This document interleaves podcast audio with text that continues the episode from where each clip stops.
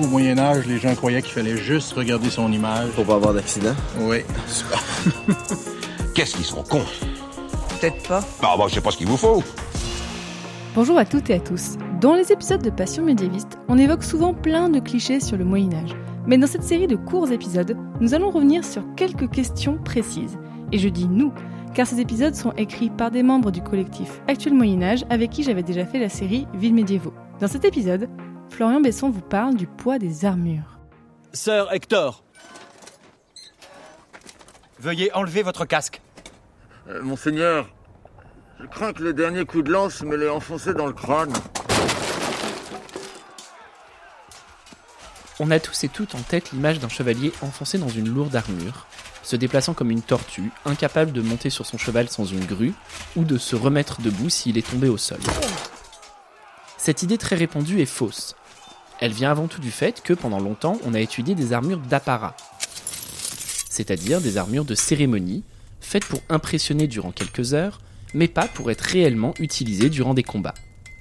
Ces armures sont très décorées, très ornées, et sont donc extrêmement lourdes. Certaines pèsent près de 80 kg. Depuis quelques années, l'archéologie expérimentale a totalement renouvelé notre vision des armures médiévales, ce qu'on appelle des harnois. On sait désormais qu'une armure complète pèse entre 16 et 21 kg. Certes, c'est lourd, mais pas plus qu'un équipement de pompiers ou de soldats contemporains.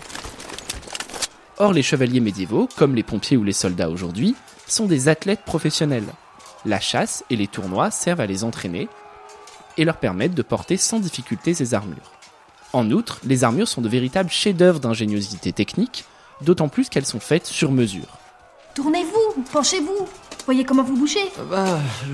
A- Avez-vous au moins le courage de la mettre à l'essai? Tu n'as rien, Will? Je n'ai rien senti du tout. L'historien Daniel Jacquet Je m'appelle Daniel Jacquet, je suis historien, je suis spécialisé dans l'étude du combat au Moyen Âge. a ainsi pu prouver, à partir de méthodes d'archéologie expérimentale, qu'un chevalier en armure peut sans problème monter à cheval, courir, se relever s'il tombe, grimper à une échelle, ou même sauter des haies ou faire une roulade avant. C'est des exosquelettes sur mesure qui permettent une mobilité très grande. Alors, l'armure hyper lourde des chevaliers du Moyen Âge est bel et bien un cliché. Voyons. En premier lieu, il faut te sortir de la tête toutes ces idées moyenâgeuses.